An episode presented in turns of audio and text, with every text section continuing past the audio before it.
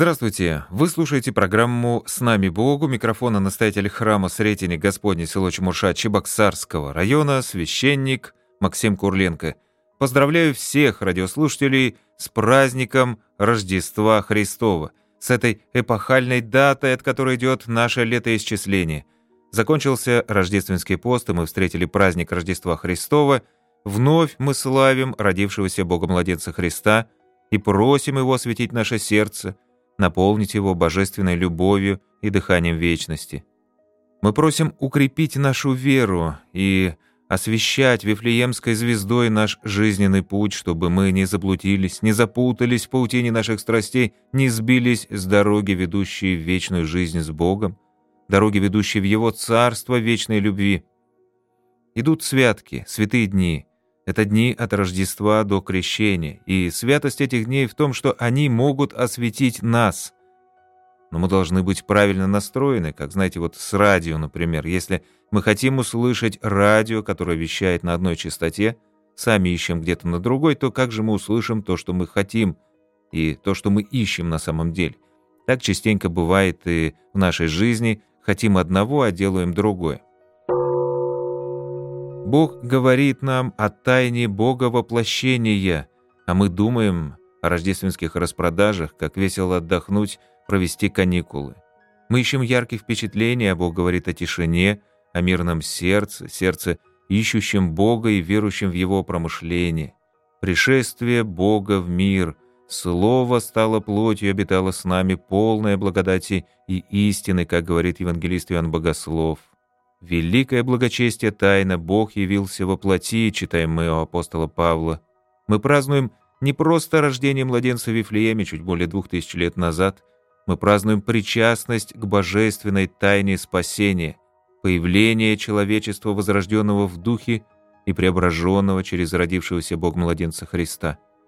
Без божественной силы, без Вифлеемской звезды невозможно узнать в рожденном младенце Бога, невозможно увидеть в младенце, родившемся где-то на окраине Вифлеема, Спасителя. И вот об этой божественной силе Духа надо молиться Богу, надо просить, чтобы Он просветил нас, потому что сами по себе мы от себя ничего не сможем, сами мы будем ходить кругами, запутываться в лабиринтах своих противоречий и своей самости.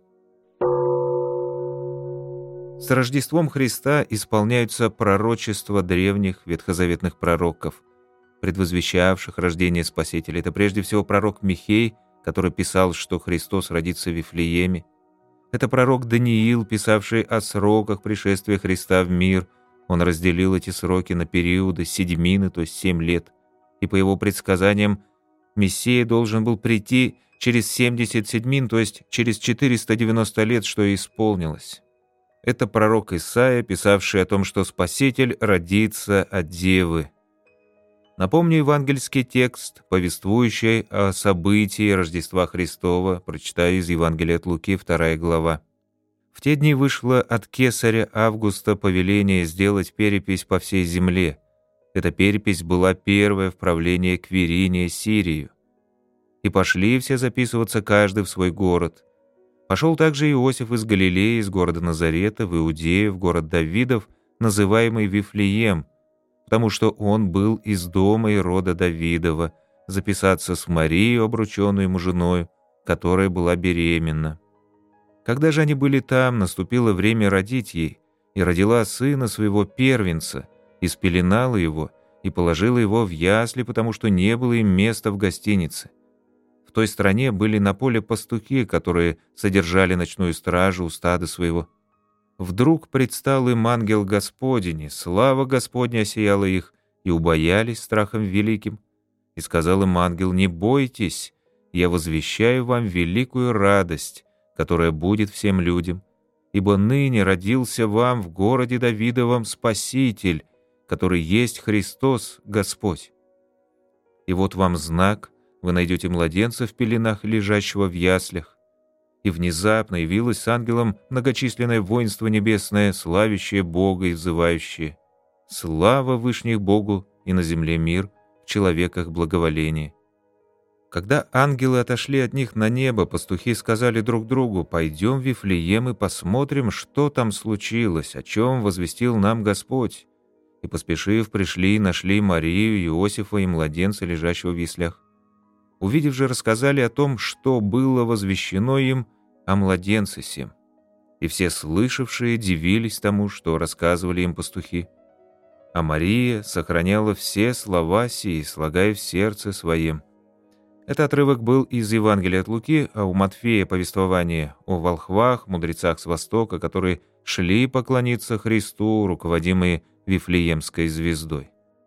И Иоанн Златоуст и Феофилакт Болгарский говорили о том, что Вифлеемская звезда – это божественная сила. Без божественной силы Духа люди рисуют свои представления о Боге. И вот человечество до Христа рисовало свое представление о Боге. Были разные учения, они сходились в том, что Бог великий, грозный, всемогущий, ужасающий своим величием.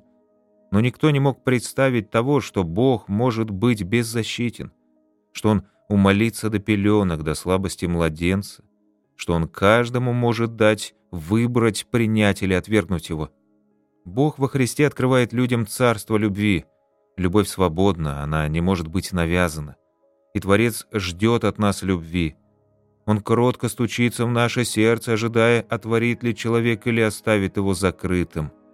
Бог, непостижимый в своем величии, рождается среди людей, от юной хрупкой траковицы, которая сумела так поверить, полюбить Творца, что эта любовь материализуется в ней. Слово Божие стало плотью и реальностью земли.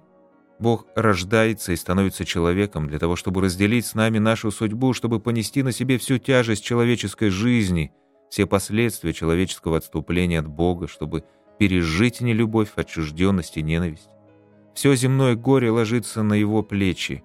Он становится одним из нас, но пройдя весь свой жизненный путь от рождения до смерти, пережив на себе весь ужас человеческой ненависти, он сохранит эту любовь, которую принес на землю, он заповедует каждому из нас учиться любить и хранить любовь в своем сердце, несмотря на жизненные обстоятельства, в которых мы оказываемся. Только любовью мы обретаем единство с Богом, и только любовью мы обретаем райскую вечность. Если бы это был простой человек, то каждый бы просто прошел мимо и продолжал свой жизненный путь, жить своей жизнью, но мимо него нельзя пройти просто так. Пройти, чтобы он не ранил сердце, эта рана была бы одним к вечной жизни, а другим к вечной смерти. И с самого рождения к нему идут одни для спасения, освящаемые на пути Вифлеемской звездой, другие для того, чтобы убить, уничтожить, как Ирод. Всемирное зло начинает сильно беспокоиться, когда родился Спаситель.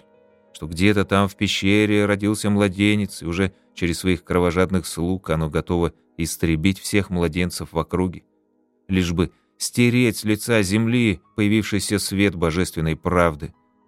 Зло неотступно преследует, искушает в пустыне, лжет, клевещет, обвиняет, строит козни, предательство, топчется на беззащитной любви радуется своей победе. Наконец-то убили. Наконец стерли с лица земли этого неудобного, ненавистного человека. Но победа оказывается там, где любовь, и правда там, где Бог, освещающий людям путь к вечности.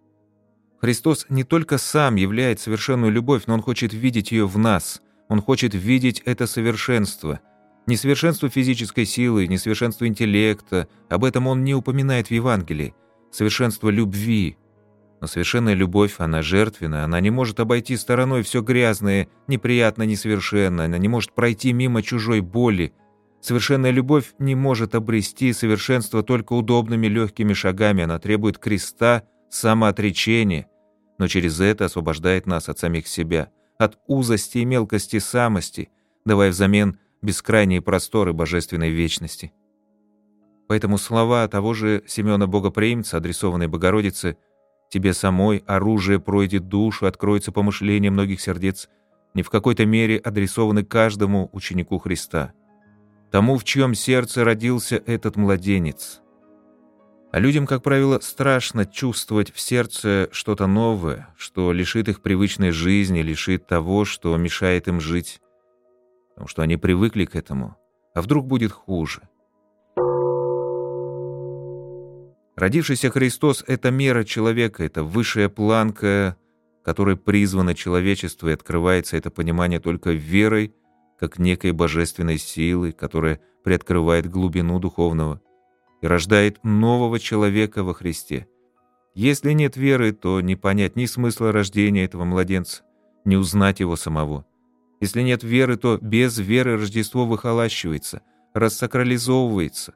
Оно может превратиться в лучшем случае в умилительную картинку семейства с младенцем, вокруг которого могут располагаться очень там милый ослик, теленок, может еще несколько зверушек. Обычно изображают эту картину на открытках, но от икон такие изображения отличаются натуралистичностью, за которой сложно увидеть главное. Главное — это центр человеческой жизни, и находится он в центре этой картины, что Он — Слово, которое стало плотью и обитало с нами полное благодати и истины, как написал в своем прологе Евангелие Иоанн Богослов. В нем была жизнь, и жизнь была свет человеков. Все через него начало быть.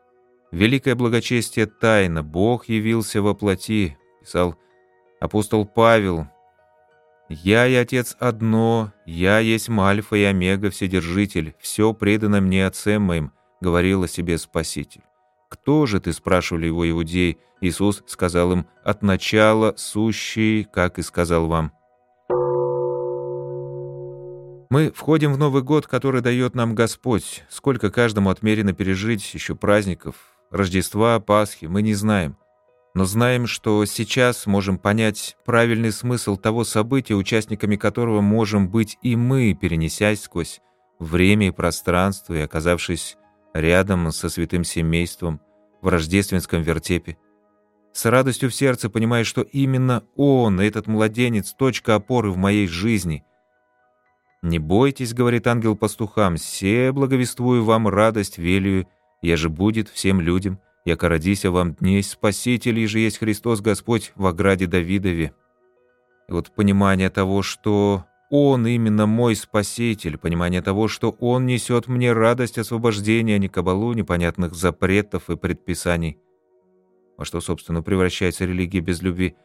Вот именно это понимание того, что Он мой Спаситель, действительно меняет человека и приносит радость и преображает душу. В завершении программы несколько слов о дарах волхвов. Предание сохранило нам не только имена волхвов, но и сами дары. Звали волхвов Каспар, Мельхиор и Валтасар, а дары сегодня хранятся в одном из монастырей на Афоне. Их бережно сохранила Божья Матерь.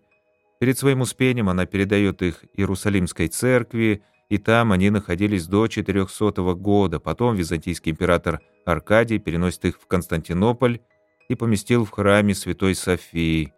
В 1453 году пал Константинополь, в 1470 дочь сербского правителя Георгия Бранковича, Марии, которая была вдовой турецкого султана Мурата, передает дары волхвов Афонскому монастырю святого Павла, который до 1744 года был сербским. Дары волхвов благоговейно хранятся в монастыре в нескольких небольших мощевиках, 28 небольших золотых пластин в форме трапеции, четырехугольника и многоугольника, украшенных изящным филигранно выполненным орнаментом. Это золото, которое принесли волхвы Богу-младенцу как царю. Кроме того, также еще 70 небольших с величиной смослину, шариков ладана и смирны.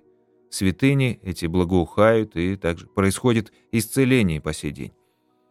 Вот мудрецы с Востока принесли младенцу Христу золото, как царю, ладан, как первосвященнику, и смирну, без которой не обходился обряд погребения. А что принесем младенцу мы? Наши грехи или наше покаяние, нашу лень или безразличие, или, может быть, праведность и горение духа? У нас есть три пути – воля Бога, воля дьявола и своя воля. Вот как нам научиться сочетать свою волю с волей Бога? Нужно уподобиться младенцу, который родился и которого мы чествуем, и следовать за ним, но не просто следовать налегке, как во время там приятной прогулки, а неся свой крест.